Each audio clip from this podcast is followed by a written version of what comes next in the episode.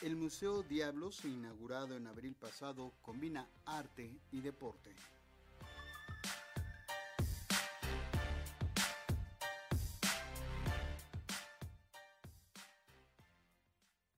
Antes de fallecer en 2019, el artista plástico Francisco Toledo participó en la construcción del estadio de béisbol Alfredo Harpelú, con una reja perimetral de acero y un fragmento de ella se encuentra al interior del inaugurado Museo Diablos en abril pasado.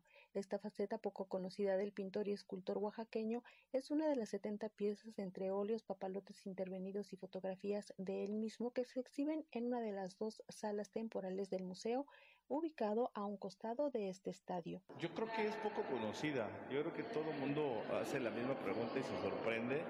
A mí me ha tocado ver parte de su obra y nada que ver con el béisbol.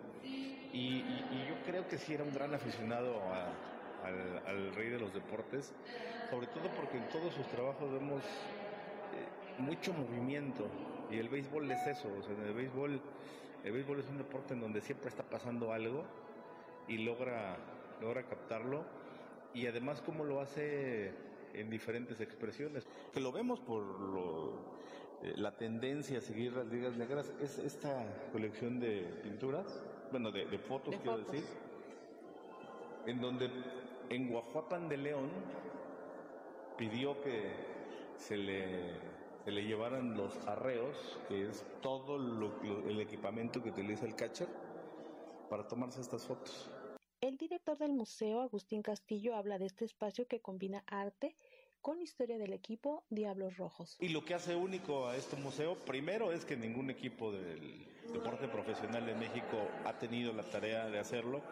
Y segunda, pues es ese toque también de arte que, que pues sí sorprende, pero que al mismo tiempo tiene la misión de vincular a que los que son únicamente aficionados al deporte pues puedan también empaparse, aprender, eh, incluso ¿por qué no adentrarse más al mundo del arte? Y a quienes son, eh, pues, pues, pues bien a los que no son aficionados al béisbol, pero que les encanta el arte, puedan hacerse aficionados al béisbol. Eso fue parte de la creación.